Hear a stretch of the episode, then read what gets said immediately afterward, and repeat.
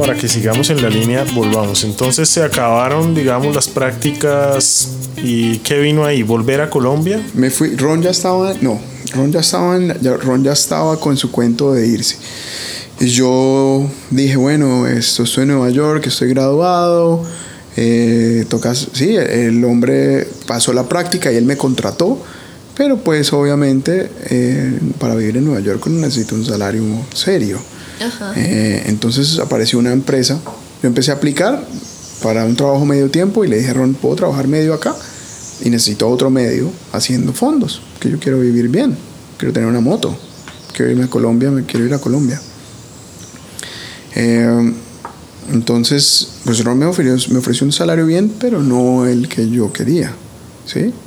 Entonces, apliqué, mandé muchas aplicaciones y había un, eh, había una, o sea, se abrió un espacio en una empresa inglesa que se llama Cadogan Tate y ellos tienen oficinas en Costa de Marfil, en París, en Londres y en Manhattan, en Nueva York. Todavía no, habían, no, todavía no estaba la oficina de Los Ángeles y eh, necesitaban eh, personas que supieran de arte y que supieran de empaques.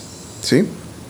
Entonces eh, apliqué, me dijeron venga, haga la vaina, necesitamos una persona que pueda reconocer cuadros, que pueda reconocer quién es y, que, y cómo se manejan esos materiales y cómo se manejan esos materiales en el verano, cómo se manejan esos materiales en el invierno.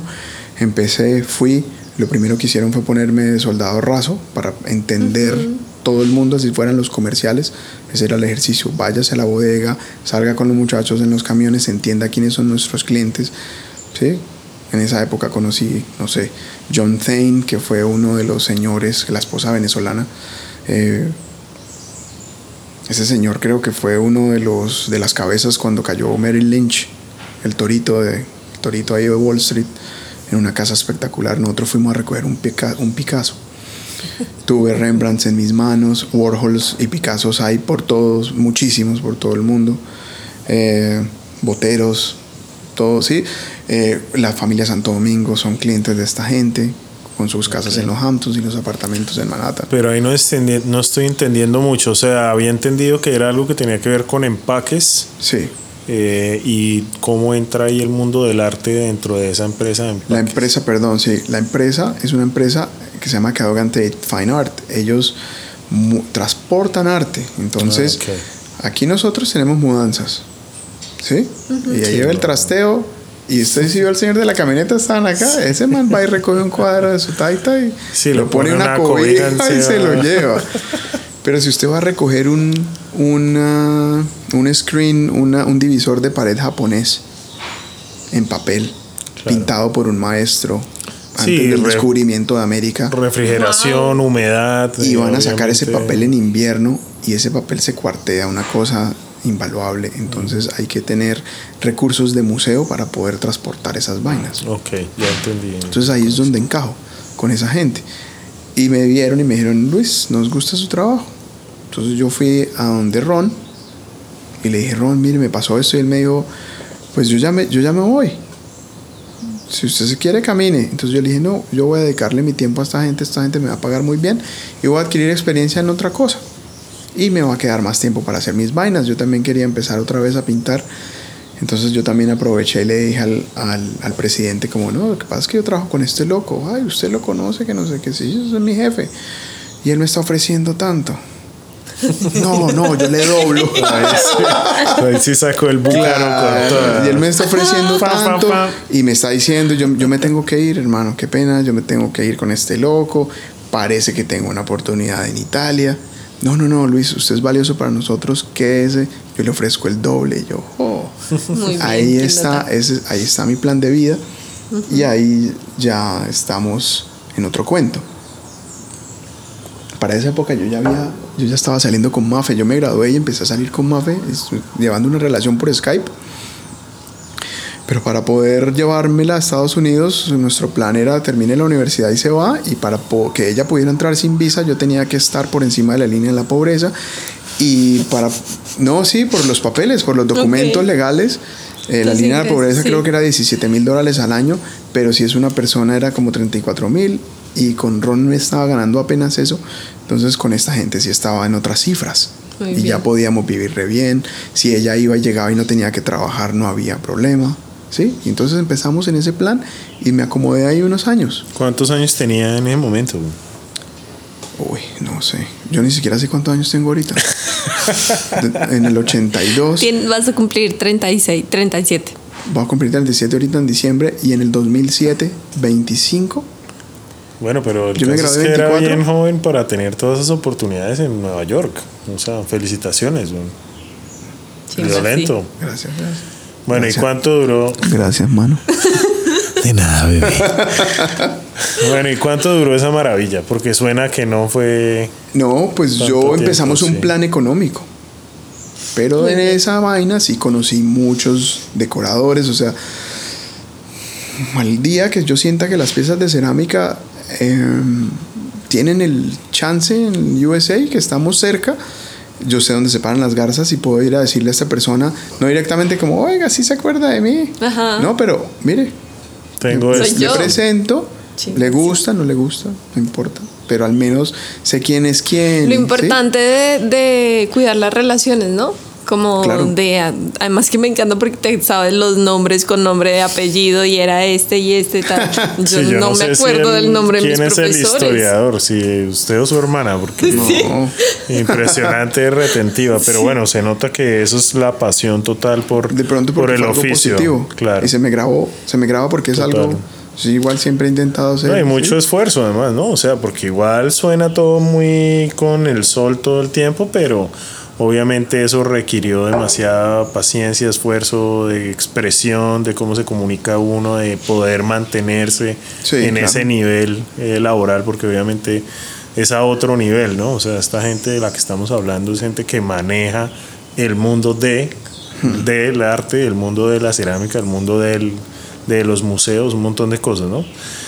Pero entonces, bueno, ¿qué pasó con la Sí. empresa? Entonces, estuve- Seguimos ahí, ya era un plan económico, era un trabajo de oficina, estaba detrás de un computador, pero detrás de, bueno, primero fue el trabajo de campo, después fue trabajo de oficina, el trabajo de computador sí era un trabajo muy activo, a mí me tocaba, eh, habían como 30, 30 muchachos que eran los encargados de hacer eso, y Le- Leo, Leonor, me regaló, me recomendó un libro muy bueno de Daniel Goldman, Inteligencia Emocional. Ella, ese libro a mí me todavía es referente, yo creo que me lo he leído cinco veces ya. Y ese libro a mí me ha servido para todo y yo creo que me lavó muchas cosas, muchas costumbres de acá, que de pronto la dan es el entorno y no nuestros padres. Y tenía que saber manejar a esta gente y saber quién servía para esto, quién se me iba a amargar y de manera positiva cómo encajaban todas las fichas para que todo fuera.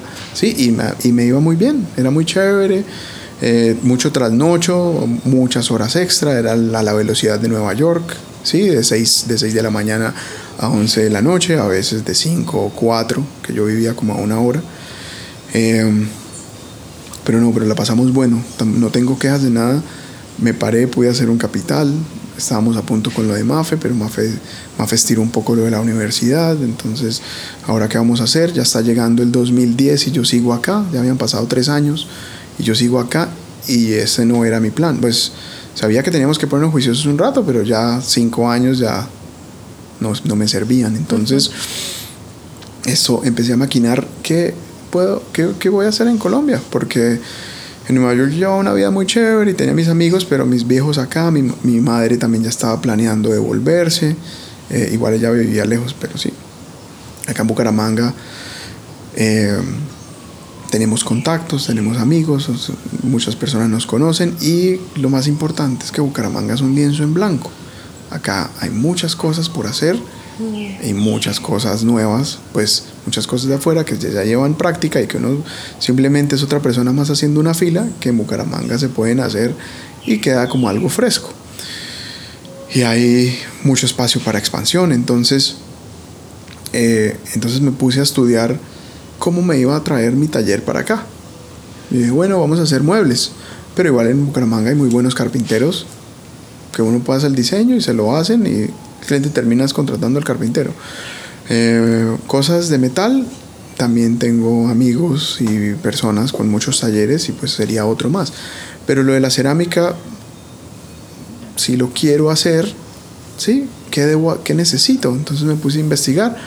Yo ya estaba mirando, sí, yo miraba mi portafolio seguido y todo cerámica, cerámica, cerámica, cerámica. Entonces primero, ¿qué, es, qué, qué fue la cerámica acá en Santander y dónde está? Y en esos viajes fui a visitar Palomitas, me fui para Cúcuta, eh, mi, hermana me mi hermana y Mafe me consiguieron textos de qué fue la cerámica acá y nosotros una, ¿sí? una potencia de cerámica de nivel nacional tenaz, sobre todo en Cúcuta con todos los materiales que hay. Entonces, ¿qué necesito para comenzar mi taller de cerámica? ¿Dónde están los proveedores? El proveedor en realidad es Corona, con minerales y servicios, que eso es otro tentáculo más, pero bueno, eso le da oportunidades y da variedad a la vaina, o ponerme a importar cosas. Pero de mí, desde que me gradué, o la época con Ron, el coso del local, de ser local, era algo muy positivo por la huella de carbono, porque sí, es, es un poco irresponsable estar en Nueva York y desayunar con queso brie y naranjas valencianas.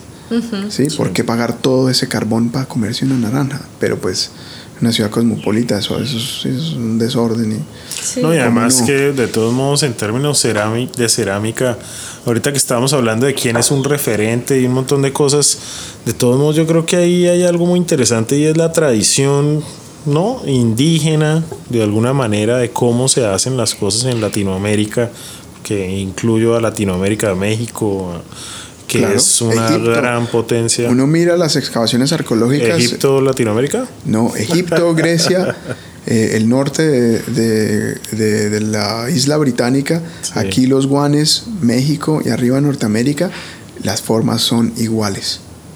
Bacanísimo. con civilizaciones aparte y con años aparte y las formas son iguales. El plato de espagueti que por acá tengo unos que ahorita se sirven en porcelana de vinos en los mejores restaurantes de París. Uno lo mira en las excavaciones arqueológicas de Egipto y es el mismo plato con la curvita, porque eso no, eso es una, eso es como el material quiere hablar y ese material se controla con las manos y la gravedad y las estructuras son, sí, por eso una casa siempre son cuatro paredes. Entonces la cerámica habla ese mismo idioma y en las culturas que las veamos las formas son muy parecidas. Y en toda esa investigación que, que de alguna manera le trajo su familia, ¿qué, ¿qué, encontró, digamos, en términos de Santander? El potencial geológico que tenemos para la producción de cerámica. Entonces, Santander, ande por Santander, ande por toda la cordillera colombiana, pero Santander también es fuerte. Hay chircales donde se hay chircales y hay ladrilleras. Chircal lo llaman acá a la no es una mina, sino al depósito de arcilla que se deja extraer sin, sin ser mina, de manera superficial. Ladrilleras por todos lados, yendo a Lebrija hay una ladrillera, yendo a la mesa hay como tres, en la mesa están las minas de cal. Entonces yo dije, listo, hagamos esta vaina. Necesito aprender ciencia de la cerámica.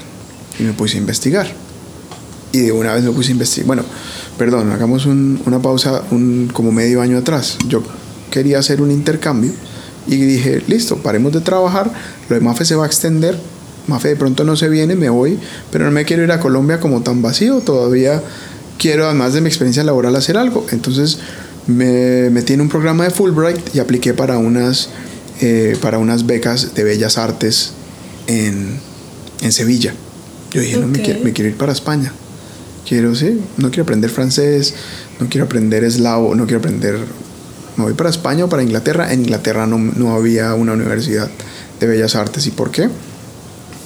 En ese tiempo en Cadogan hice una colección de cuadros que traje acá y Máximo Flores fue la única persona que me abrió las puertas con la Cámara de Comercio.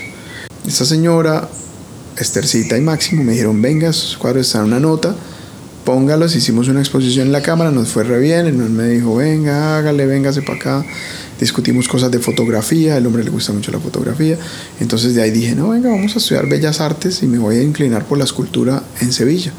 Pero Fulbright me respondió, lo podemos mandar, pero lo podemos mandar a, creo que Ucrania. Y yo le dije, usted está loco que voy a ir para Ucrania. Entonces, no, sigamos con lo de la cerámica, que la cerámica es una forma de escultura. Y me puse a estudiar historia de la cerámica y con un maestro, eh, Frank Bosco, que todavía me hablo con él. Es más, ahorita me estaba escribiendo unos emails para, sobre unas máquinas acá del taller. Eh, me puse a estudiar ciencia de la cerámica y él era la única persona y preciso estaba ahí cerca. Eso me tocaba coger como cinco trenes pero estaba ahí. Además que me gustaba mucho el paseo porque no era solo en metro. Para cruzar a Nueva Jersey, eh, el, tren grande cruzaba y ese es un paseo muy bacano. Entonces llegaba a la, llegaba a la estación, me iba caminando hasta, la, hasta su academia, que es la Academia de Nueva York, Nueva Jersey, New York, New Jersey Academy of Ceramics, y ahí Frank me abrió y me mostró todo el primer de ciencia de la cerámica. Con ese primer eh, hice unas llamadas en Geominas y pedí unos, pedí unos documentos. También en internet ellos tienen varias información y oh gran sorpresa, todo Santander es una mina de producción cerámica. Entonces ahí, de ahí ya dije, no, pucha, esto es lo que tengo que hacer. Y por vainas del destino de buenas, además que pues los robots de Facebook, si uno hace un search, le botan a uno propagandas, di con, eh, eso se llama Explore Japanese Ceramics. Es una página en Facebook que la dirige Nagamine Masateru. Chévere el apellido, no Macetero. Sí. Macetero. Yo le, expli- yo le intenté De explicar al cerámica, man. Yo le intenté explicar al que- man no pudo. no. Entonces esto. Entonces Nagamine me conectó con unos, con un maestro. Él tiene, él tiene como cinco maestros eh, con mucha tradición y me conectó con un señor en Seto y yo le, yo quería irme para otra. Yo me quería ir para Tajimi un poquito más, sí. Eh, porque me gustaba más en las fotos, pero él me dijo, no, el man de Seto, usted viene de Nueva York, el man le va a fascinar, él quiere conocerlo a usted, que no sé qué, yo bueno, listo, yo me voy para allá. Y ahí conocí ¿Se al llama sensei. Seto qué? ¿Qué se llama? Seto es el pueblo. Seto es, el pueblo. Seto en Aichi Prefecture, en la prefectura de Aichi, eh, al norte de Toyota y al noroeste de Nagoya, y Ok. queda en el centro de la isla principal. Ok. Entonces, ¿qué es Seto? Seto es el centro y el templo de la cerámica japonesa donde se practican las cinco, se hacen las cinco prácticas y es el centro del gres, eh, que los, en inglés sería el stoneware, porque pues acá en Colombia el gres lo confundimos con este material de piso, pero, pero gres en realidad es una pasta cerámica vidrificada a alta temperatura. Entonces ellos practican el gres, que es como una, persona, una porcelana no translúcida, y ahí es un centro donde ah, están las cinco esmaltes especiales de Japón, y, ¿sí? Entonces, ¿quién es este señor? Este señor es un señor con 14, con 12 generaciones encima, eh, haciendo Como todo en. Japón, ¿no? O sea, porque en Japón Claro. es que cada vez que Cuatro- uno habla de que se va a Sí. ir a estudiar algo a Japón es Milenario. una vaina milenaria. y 400 de años es un familias. Ok. 400 chévere. años en Kioto, una tienda de 400 años está, ah bueno, ya es reconocida. Tiene que tener más tiempo. Y de familias que pasan de padre a hijo, ¿no? Muchas veces puede ser un aprendiz que le dan el nombre. eh, muchas veces es padre e hijo. Entonces eso terminé mis clases con Frank y en tándem también hacía clases con Mako, una japonesa en Nueva York, en la 34, como en Koreatown, pero pues ahí también hay mucho japonés.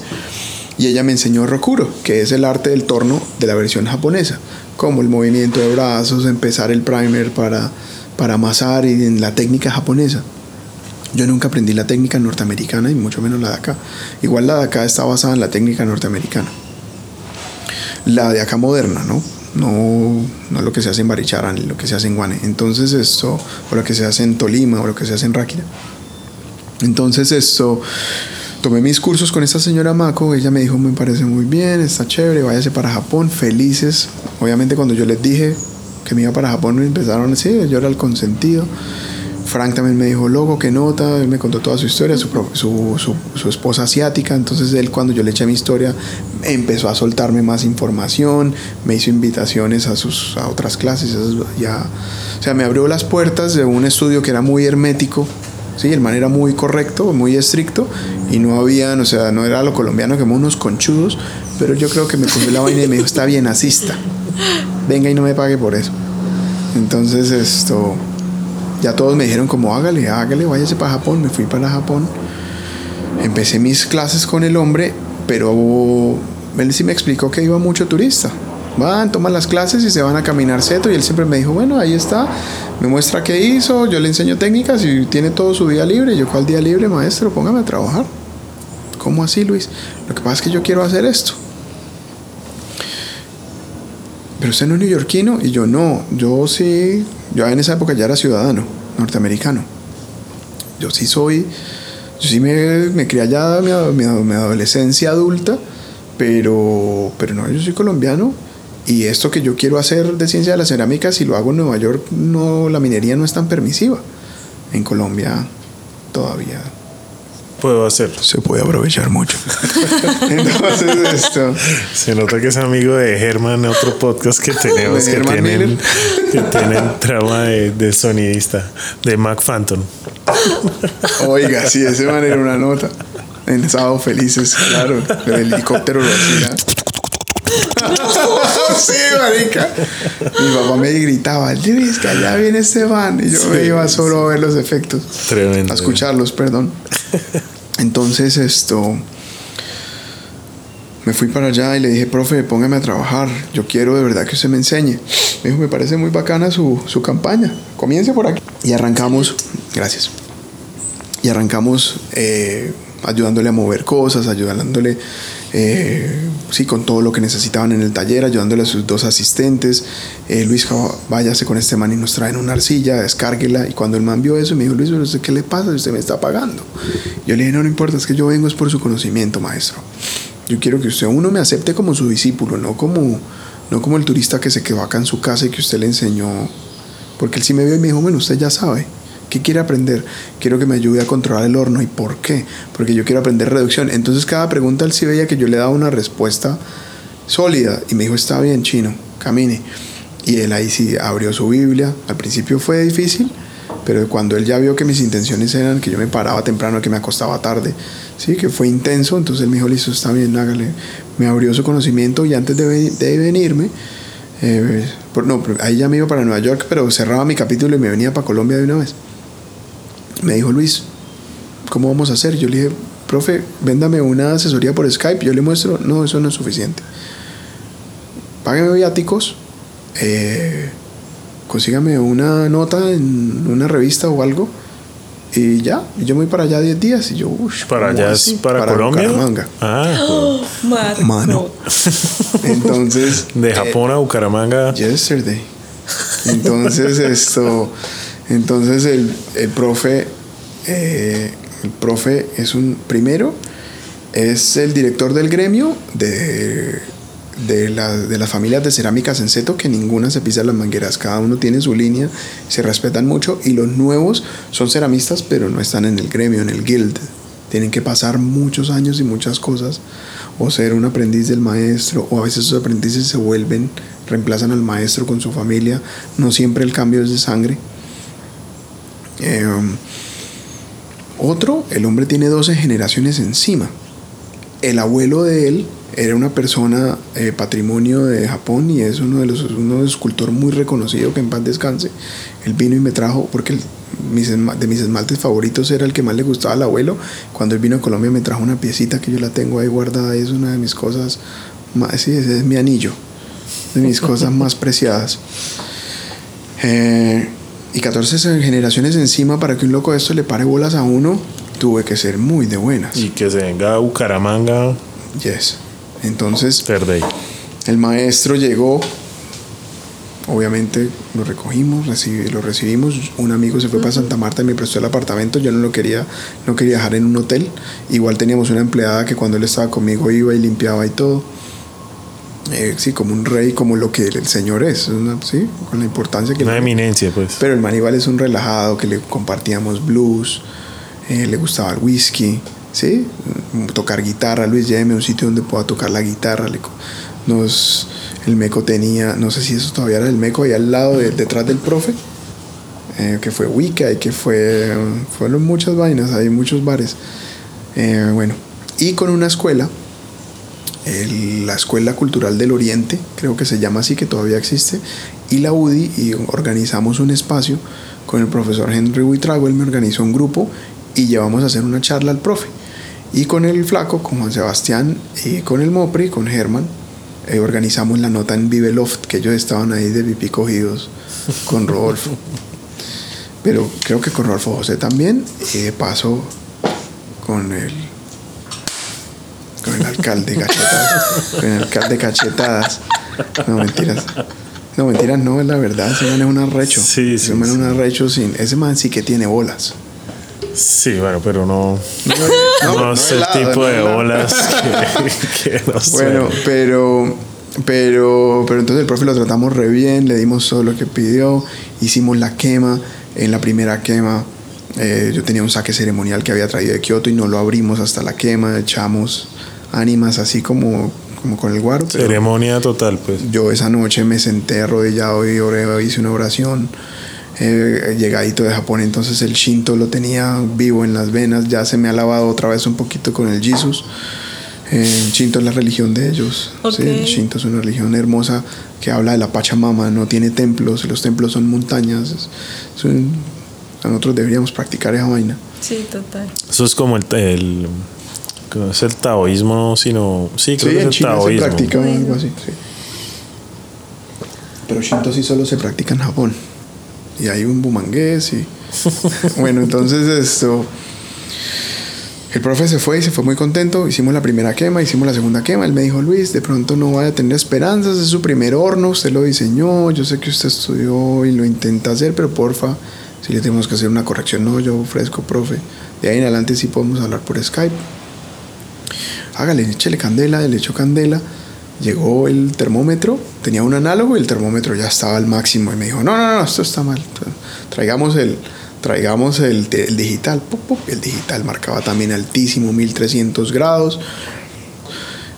Y el man, no, no, está raro. Y lo miraba y, no, no, pero espérese, echémosle más, 1350. Y él, no, apaguémoslo ya. 1300 a 1350 son como dos horas. Entonces, esos 50 graditos ahí son dos horas. Así esté a toda máquina. Entonces, esto. El profe dijo: No, apaguémoslo, miramos mañana, Luis. Eso de pronto ese termómetro hay que configurarlo, no gastemos más gas. Cuando el profe abrió, y no, yo, te, yo tengo un horno de pruebas, un horno Olympic eh, chiquitico de laboratorio, y ahí se mete, y él sí tiene una temperatura muy constante. Entonces, uno le pone 1300. A 1300 esa, esa cerámica no se derrite. Es todavía refractaria para aguantar ese choque térmico. Bueno, no es un choque térmico, perdón. Esa temperatura, sí, tan alta. Cuando el profe abrió, todas las piezas estaban derretidas, caídas. Todo se había deformado, todo estaba así. Y él ahí sí dijo, uy, cogió y cerró. Cerró la puerta y ahí estaba toda mi familia y le dijo, no, el chino sí salió bueno. ¿Por el chino qué? sí hizo un buen horno. Porque él estaba confundido que la- le parecía mentiras que, haya- Ah. que hayamos llegado a esa temperatura en el primer intento en un horno que sí. Ajá. que Ah, no ok, o sea, no, a- a al revés de de ser un error, fue un acierto fue un haber éxito. logrado que llegara Claro, a esa un éxito. Sí, porque temperatura. lo dejaron mucho tiempo. Y el testigo era que todas las piezas se derritieron, se pegaron. Entonces él cogió y miró y se rió y dijo, no, el chino sí salió bueno, el horno sí, la temperatura sí era, los termómetros no están mal. Y una que otra, todas las piezas rotas, cada un familiar se quedó, sí, todos tenemos una, así esté rotica y derretida y caída, todos tenemos una, yo por ahí tengo. Bueno, por ahorita- Bueno, igual no las puedo mostrar en el podcast, pero, pero se las puedo escribir muy bien. Las fotos. No, pero después vamos a tener un blog con apartes de este podcast y seguramente ahí van a poder ver fotos. Entonces esto, el hombre se fue y me dijo, hombre, le doy su, le doy el aval. eh, usted puede decir que usted es discípulo mío y que usted es, tiene el Colombia Casen. Y hágale, hágale porque las rocas santanderianas y esto, y el potencial que usted tiene de materiales es muy vasto. Y eh, explótelo. Y ahí quedamos, y ahí arranqué. Arranqué en una finquita en Ruitoque Bajo tenía unos ahorros, gracias a Cadogan, yo tenía unos ahorritos.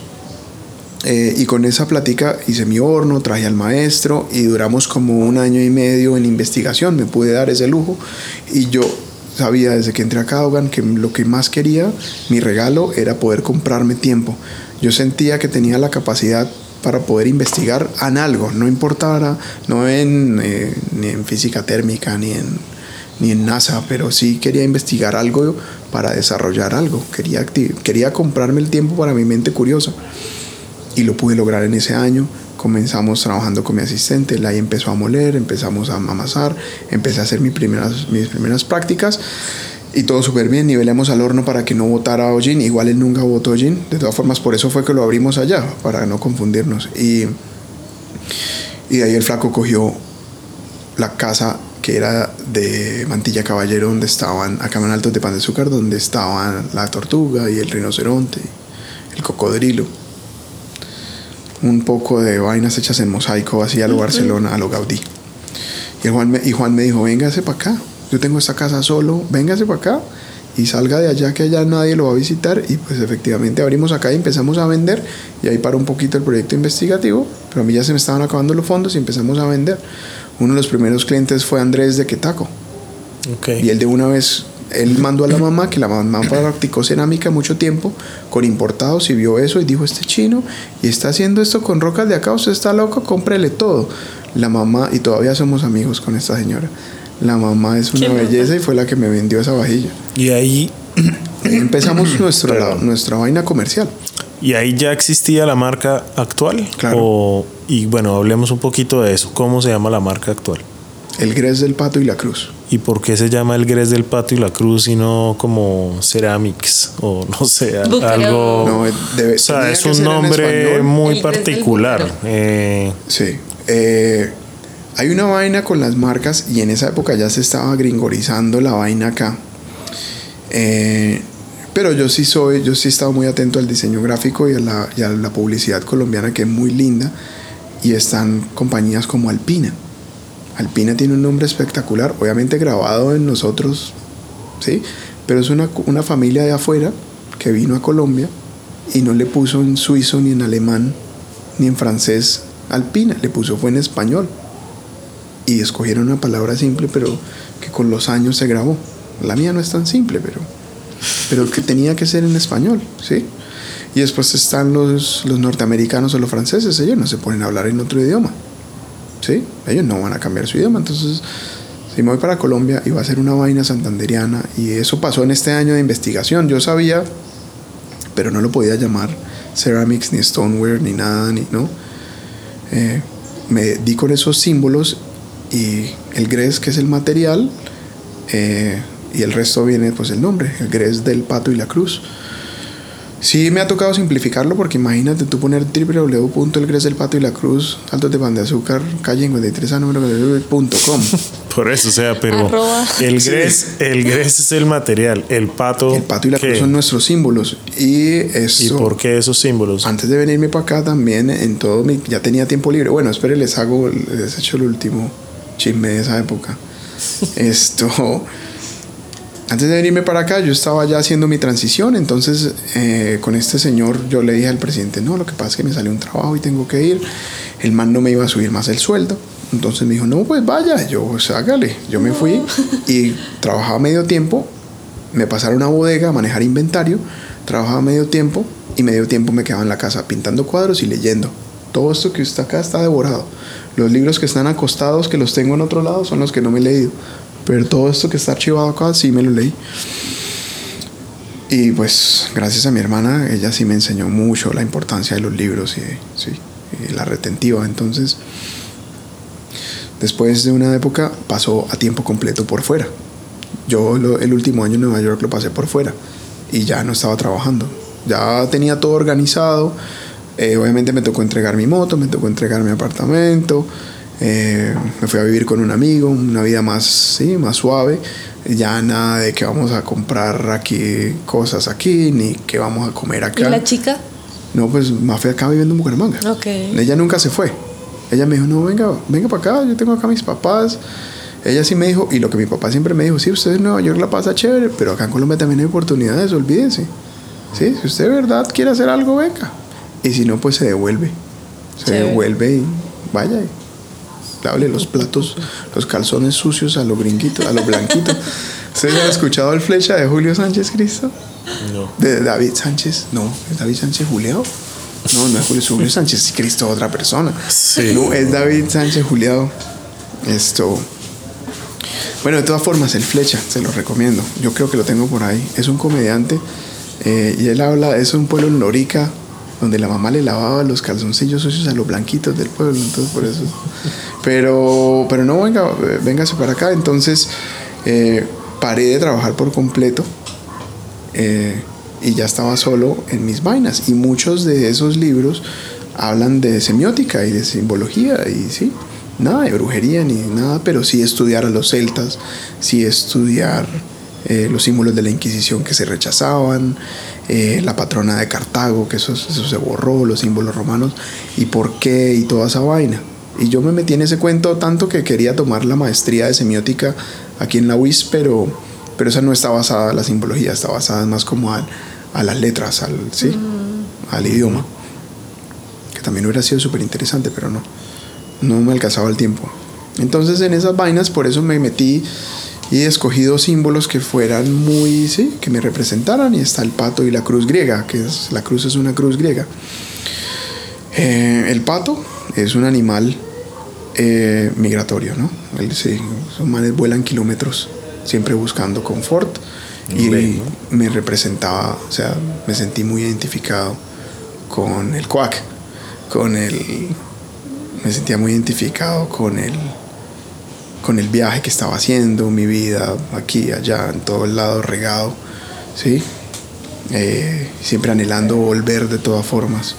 Eh, y la cruz griega eh, representa los cuatro símbolos y eso me lo enseñó Daniel Rhodes, no personalmente, pero en su libro, en uno de sus libros de cerámica, donde él habla eh, que la cerámica está íntimamente entrelazada con los cuatro elementos primarios de la antigüedad, que son el fuego y el aire, que están en el horno, y el- la tierra y el agua, que están en las piezas. Y entonces de ahí viene el gres del pato y la cruz. No a- mucha gente sí me explica, me, perdón, me pide que les explique de qué se trata, pero pero muchas no. Y tampoco me esmero por sí por echarle la historia a todo el mundo. Eso eventualmente o la averiguan o les parece bonito que se llame así. No, pero está interesante porque sí no es un nombre, pues digamos, muy publicitario inicialmente. Pensaría uno que haciendo namings no utiliza un nombre compuesto de, Tan de complejo, eso. sí. Pero yo me acuerdo que de hecho en Buenos Aires hay mucha tendencia a eso. Uno en Buenos Aires iba a los bares que era como la casa de Pepa y Julia de la esquina, no sé, una vaina así. Eran unos nombres súper extensos. Sí, sí, sí. Y eso, pues curiosamente genera también mucha retención porque precisamente se sale un poco de, Claro. de la norma, ¿no? Puede ser algo, Entonces, sí, algo que genere curiosidad o un tema de conversación. claro. Igual lo interesante de esto es que no está pensado solo en términos comerciales, sino ya es un tema personal que pues tiene bastante valor, me parece Eso bien sí. interesante. Y, eh, y la publicidad y el mercadeo es una de las artes que yo no domino y no estudié y me ha tocado aprender ahorita, sí, en el trabajo comercial me ha tocado aprender mucho del tema. Entonces esto, sí hemos cambiado un poco la página y el Instagram ahora es Pato y Cruz, que es más fácil de digitar y ya, pero igual abre de una vez a un título que dice El Gres del Pato y la Cruz. Y esto... Uy, se despertó el niño. no, pero él ahí, él ahí se queda con leito. Entonces esto... Arrancamos, escogí los símbolos. eh, los símbolos nos fuimos para una amiga, bueno, Laura. En esa época ya no estaba con Juan, pero ella siempre, ella es como mi hermana. Juan también fue como un hermano mayor eh, de diseño. Entonces esto, Laura estaba en Nueva York y visitábamos mucho el pulguero. El pulguero de la 34 con décima. Hay un pulguero buenísimo los domingos. Y ellos tenían una vaina de una, de, una imprenta, no sé cómo se llaman las, las letras que se montan para, sí, para la imprenta, que son todas sólidas, en, como en un, en acero con plomo. Eh, y Laura de una vez la vio y ella como diseñadora gráfica cogió un poco y yo ya tenía lo de la, lo de, lo de pues, la intención del taller y preciso encontré la cruz, la cruz griega y un patico en vuelo. No era el patico como yo lo quería, pero era un patico en vuelo. El patico está, quién sabe de quién era, alguna compañía, alguna vaina. Y ese fue lo que quedó. Yo, todo, yo, lo, yo lo muestro y estoy esperando que alguien me diga, oiga, eso es de la empresa tal. Pero pues todavía nadie o alguien mandó a hacer ese pato, yo no sé para qué. Pero no lo diseñé yo. Dejé que fuera como la cruz griega, algo, sí, algo que ya estaba. Y sí, un ready made, algo que yo cogí y lo, y lo reutilicé. Bacanísimo, eso de todos modos es del tipo de historias de marca interesantes que van un poco más allá solamente de, de, estar sentado en el computador a lo mico, como dice usted, haciendo un diseño, sino que tiene una historia atrás y, y todo el tema de la semiótica y la simbología creo que pues le pega súper bien a este tipo de producto además para los que algún día tengan la oportunidad de coger una pieza pues tiene marcada una cruz y un, y un patico, ¿no? Eh, chiquito. siempre. Que es súper, súper lindo y súper curioso de ver en una pieza cerámica. Pero bueno, Luis, que cuéntenos un poquito qué pasó este año con la Feria de Artesanías eh, en Colombia. Sabemos que ya la marca, digamos, está empezando a despegar, a volar. Eh, y este año llegó a, a reconocerse más, ¿no? Y a tener un reconocimiento. Sí, nosotros participamos en el 2015 eh, y, de una, y pues rápidamente la, no sé, los curadores, los diseñadores y las, las, las directivas de artesanías de Colombia eh, nos reconocieron. Pues vieron como, oiga, mire, este man está haciendo algo chévere, además que es 100% colombiano, no se está importando nada.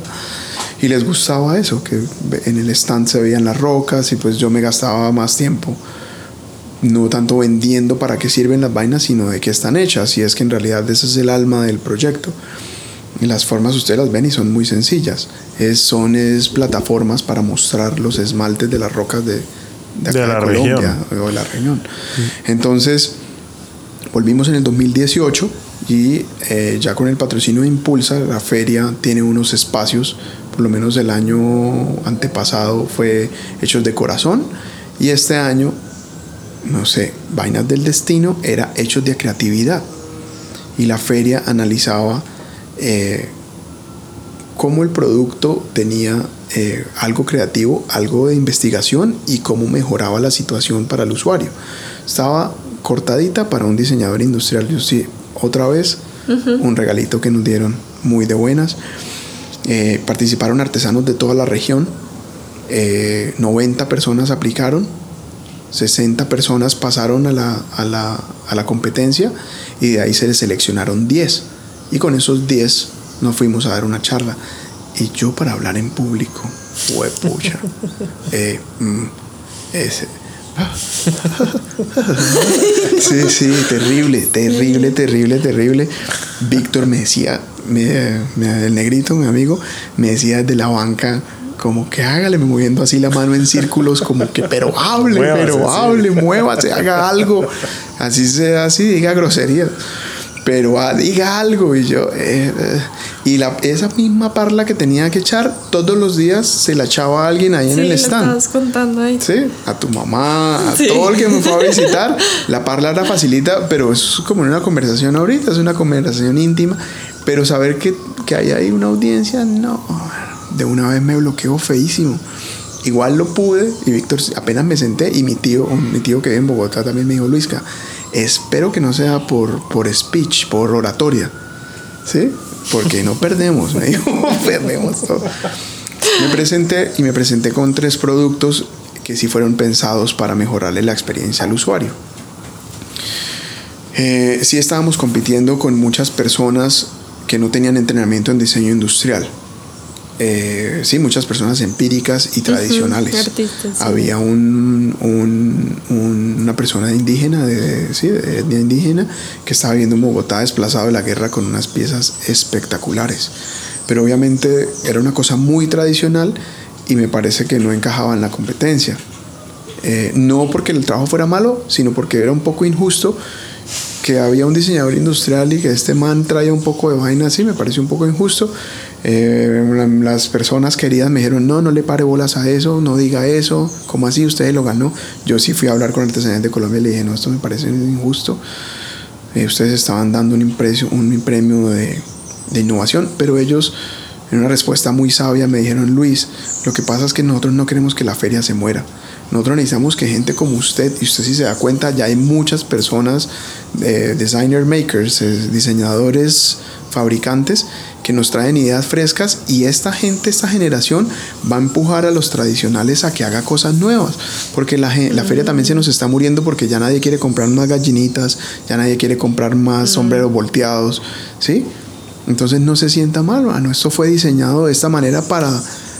Nadie se ofendió ni nada y, y esto está diseñado para que esta gente se despierte. Entonces participamos y nosotros mostramos tres productos. Uno, una botellita que está ahí. Esa botellita y muchas de las botellitas que nosotros hacemos tienen tapas y esas tapas siempre se hacen en cerámica, pero esas tapas se parten muy fácil, entonces lo cambiamos a madera. Solo en un cambio de material ya se le mejora la durabilidad, la longevidad del producto. El segundo era eh, la jarra de fermentación la jarra de fermentación en realidad eso es un invento, eso es un uso para, para, Europa o para, bueno, para los países con frío, donde en el otoño se recoge toda la comida fermentadita para que dure en el invierno. Nosotros acá tenemos igual fermentados, pero los fermentados son de vida corta. Sí, el yogur, la chicha, el, la, eh, esta vaina que sale de la yuca, el masato, también del arroz, todas esas cosas que son muy buenas.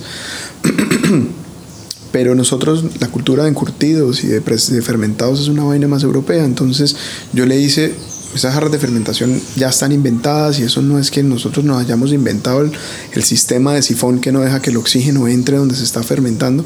Pero yo sí le hice una adaptación para el trópico, basada un poco en mi experiencia con los bonsai, con, los, con, las, con las naturalezas de bandeja. Acá en el trópico se puede tener un bonsai sobre todo acá en Bucaramanga que es tan caliente, en Bogotá los pinos que están de bonsai sacan los coníferos, es una belleza, pero acá el viento además del calor levantan el agua y estas jarras de fermentación dependen de una canaleta de agua que hace el sello hermético. Entonces acá se, se, va muy rápido con el viento y yo le hice una tapa con un visor para controlar el agua, pero que dure, que pueda durar lo que se necesita, una semana o dos semanas, sin que esa agua se vaya. Entonces ese les expliqué eso y ese fue mi avance a la jarra de fermentación. Y yo sí puedo tomar crédito que eso es un que eso es una observación nuestra. Y le, ya le pregunté a todos los profesores, a todos mis maestros, hice la investigación quién vende jarras de fermentación y nadie porque nadie se ha tenido que preocupar en el trópico por solucionar eso. y la tercera son las cacerolas, eh, nuestras ollitas, que nosotros las presentábamos con una tapa de madera muy bonito, muy chévere. La tapa de madera eh, solo es una vaina para presentar a baja temperatura, pero si están a alta temperatura y ponen la olla caliente a 300 grados, a 200 y pico de grados, ponen la tapa de madera y se quema. Entonces cambia otro cambio de material. Nos fuimos por hierro, inspirados en las ollas de Le Creuset, esas ollas de hierro eh, francesas que son muy buenas y esmaltadas. Y con eso, en realidad fue eso. Yo, el, el, el, título de la obra hubiera sido Tapas, pero como estábamos en, como estábamos en la vaina y tocaba ponerle mística, y como es una cosa de artesanías y hay, ¿sí? Etnias y cosas, entonces se llamaba Fuego, Tierra y Aire. el gres del patio y la cruz en el fuego, el tierra y el. Así, así nos dijeron. ¿Y cuál fue el premio? ¿Cuál fue el reconocimiento? Esto nos dieron una la participación gratis en la siguiente feria. No, pero el título del premio, ¿cuál fue? Eh, el, premio de premio de impulsa a la innovación. Ok, buenísimo. Eh, impulsa lo dejamos para otro podcast. Entonces, bueno, qué chimba y sobre todo que bacanísimo que en la feria estén ya viendo el tema mucho más moderno y estén, eh, pues esta gente impulsa, tenga esa visión, ¿no? Como tan, tan contemporánea de lo que es un oficio como la cerámica, ¿no? Y la obra de artesanías por protegernos, por cuidar la tradición. Ellos tienen sus laboratorios y hay ciertas prácticas que pues de manera personal no, sí, pero la obra de ellos para o sea, la ventana que abren en Bogotá es, es una bendición para todos.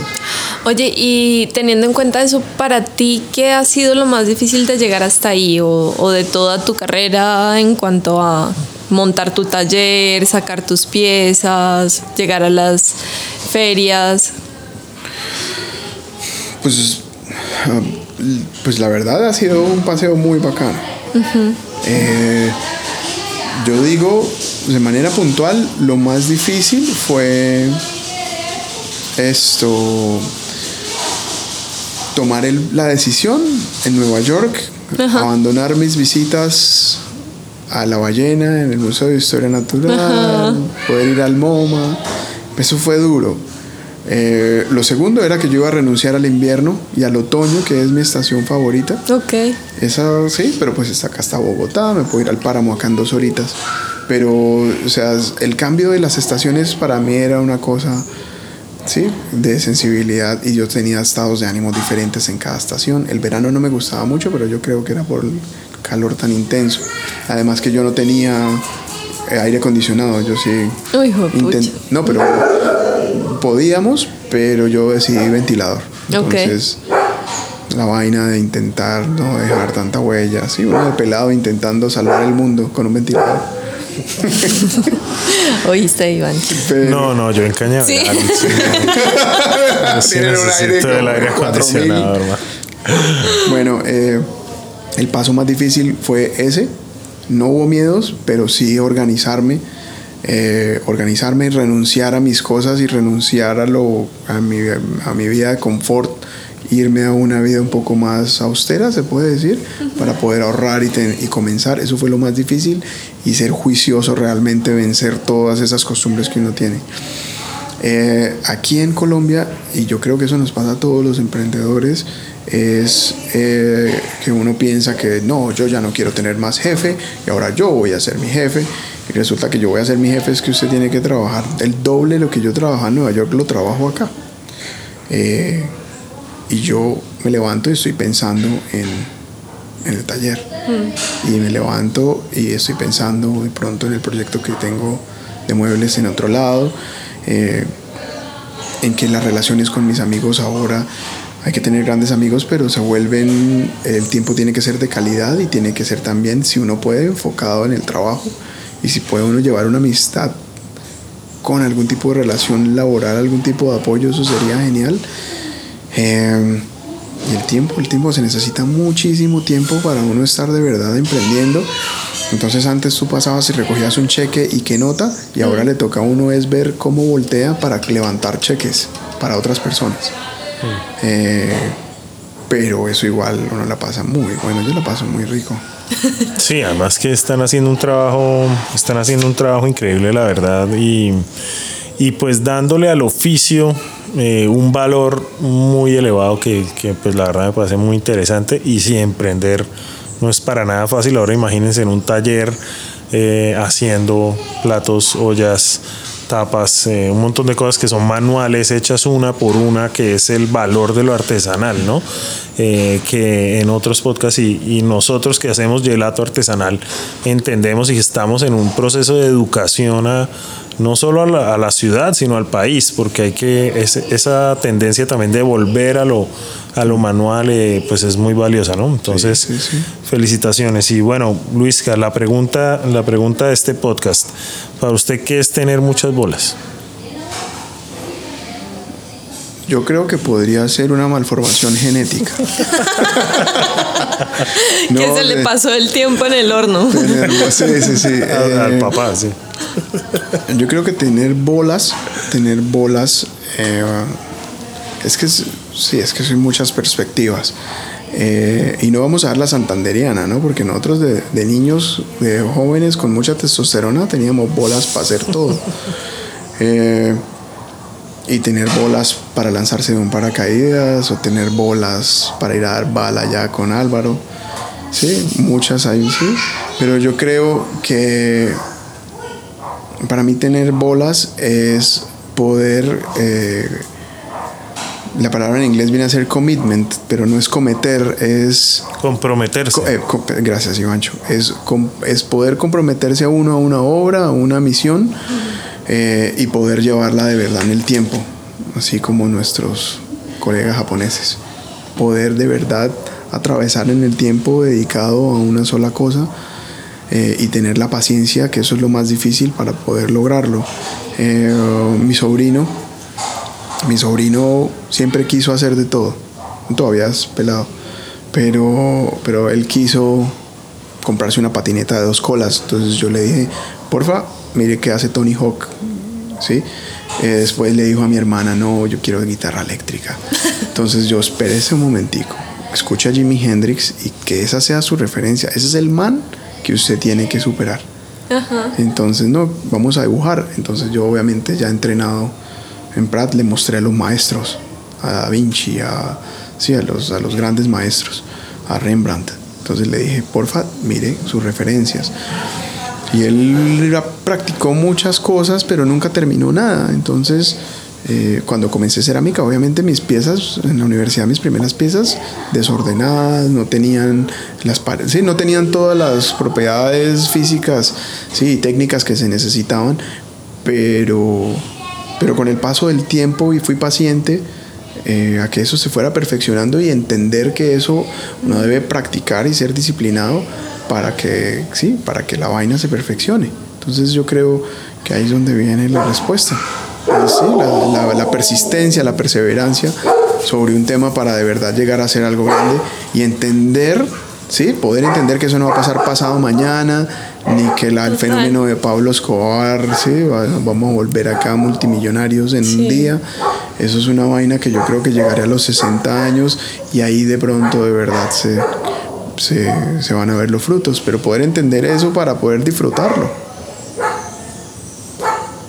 Súper, muchísimas gracias. Eh, yo creo que te iba a preguntar qué consejo le podrías llegar a dejar a, los emprendedores, eh, pero creo que toda tu definición de tener muchas bolas eh, ya pone una pauta de, de, aprender a tener mucha paciencia y perseverar en, en esas ideas o en esos sueños que uno puede llegar a tener.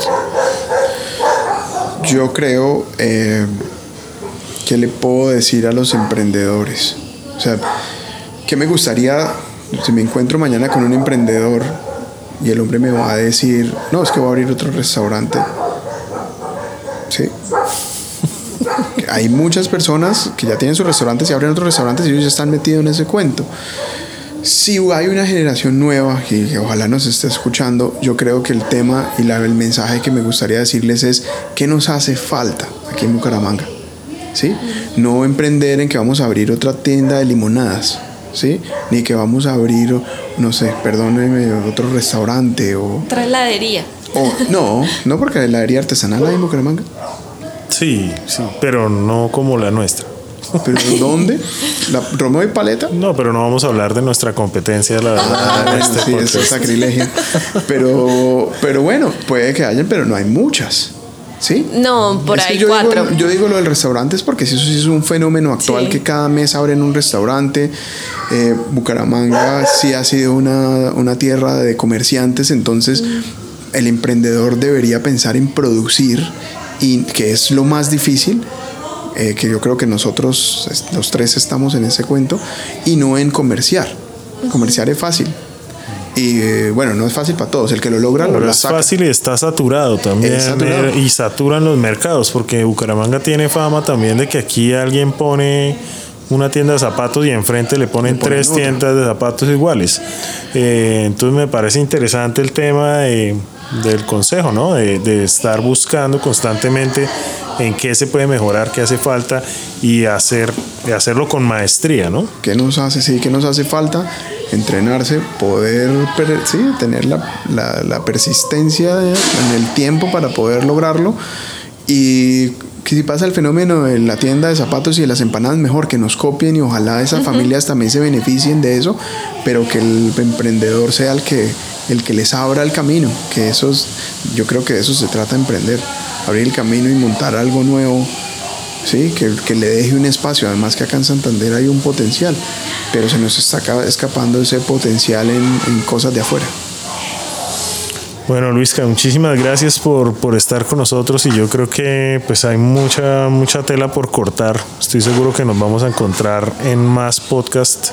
Eh, y felicitaciones por lo que está haciendo con la región, por exaltar los materiales de la región, que a mí eso me ha parecido fascinante, o sea, escucharlo a usted dar sus discursos de dónde viene una pieza de las que usted hace, porque yo incluso me siento como, como si lo ofendiera cuando digo pocillo, plato, olla, pero realmente porque usted ha elevado ese objeto a otro, a otro nivel y que ese cuento sea de que viene de Oiva, viene de Piedecuesta, viene de la Mesa de los Santos, del Cañón del Chicamocha, pues la verdad creo que son pocos los proyectos que yo he conocido acá que realmente están utilizando, eh, como un chef utiliza sus ingredientes de la región, eh, como usted lo está haciendo con un objeto a través del diseño industrial. Entonces felicitaciones, loco, y, y pues nada, muchas gracias por estar en este podcast que ya al final se nos volvió muy familiar un poco con los perros que se emocionaron al final del podcast, pero pues eh, eso es lo lindo de este podcast también que estamos en, en el taller de Luis Carlos haciendo esto realidad, ¿no? Bueno, gracias Lina, gracias Ivancho. Y esto, y bueno, consumir bolas. ¿En dónde te pueden encontrar en redes? ¿Cómo te encuentran? En Instagram, Pato y Cruz, arroba Pato y Cruz. Eh, y en web www.patoycruz.com. Bueno, muchas gracias por acompañarnos. A nosotros nos encuentran como arroba heladería gelatino en Instagram eh, y en Facebook. y eh, nos pueden escribir a heladería gelatino arroba gmail.com. Chao, gracias. Muchas gracias. Chao. Chao, chao. Se metieron los ladrones.